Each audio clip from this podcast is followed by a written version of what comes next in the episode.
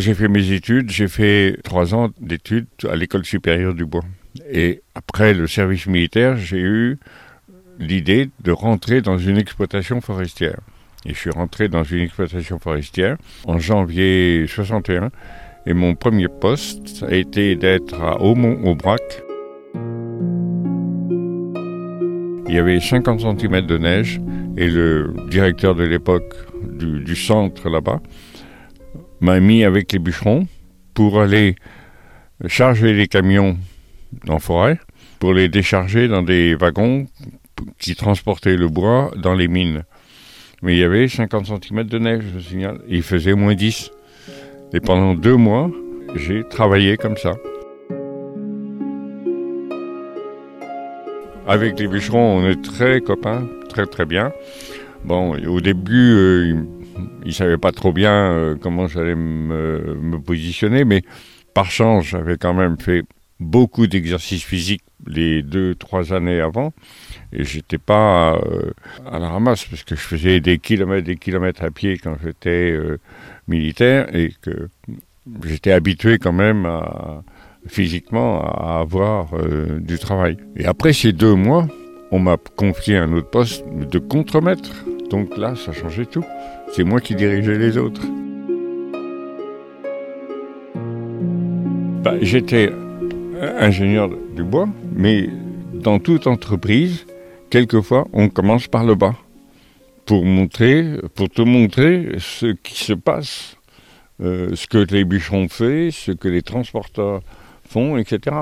C'est pas si mal que ça. Hein. C'est une école de formation pendant deux mois qui t'apprend à, à voir quand tu commandes après les autres, à savoir ce que tu leur fais faire et s'ils peuvent le faire ou pas. Et ça, je trouvais ça très intéressant en fait.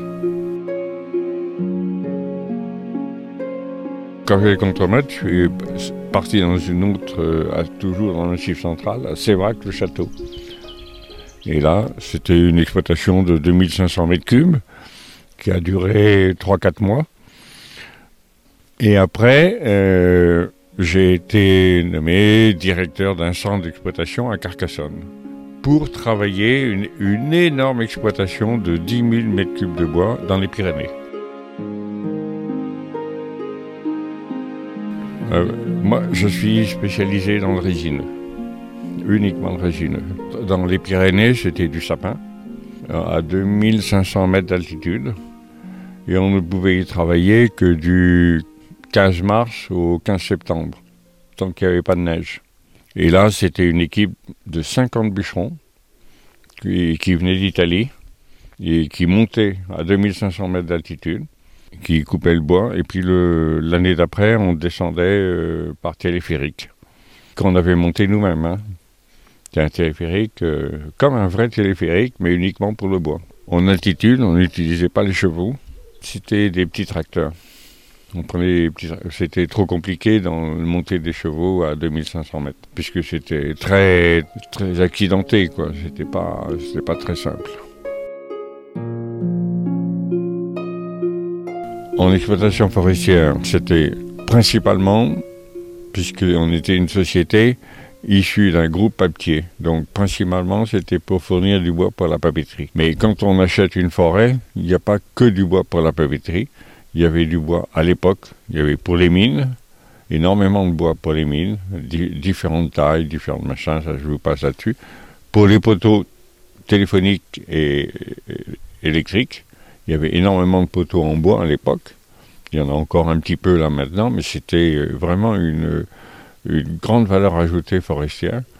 Ensuite, le sillage, bien sûr, le, les, billes, euh, les billes de bois des, les billes de, pied des arbres étaient souvent dessinées au sillage.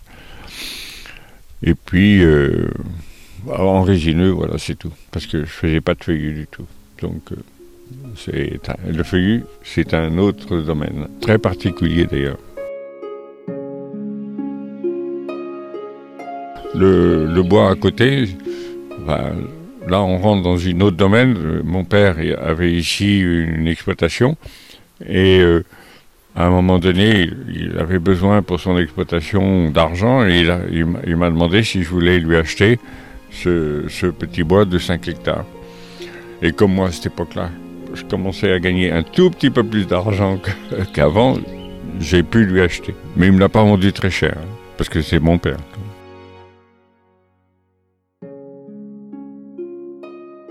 Après les 9 ans d'exploitation forestière, c'est si ça s'est terminé, c'est parce que la société avait vu trop grand dans son développement et est obligée de licencier la moitié de son personnel.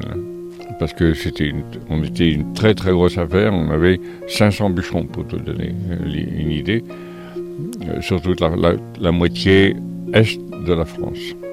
Donc euh, on était devenu trop gros, ça coûtait trop cher, et puis le monde changeait aussi.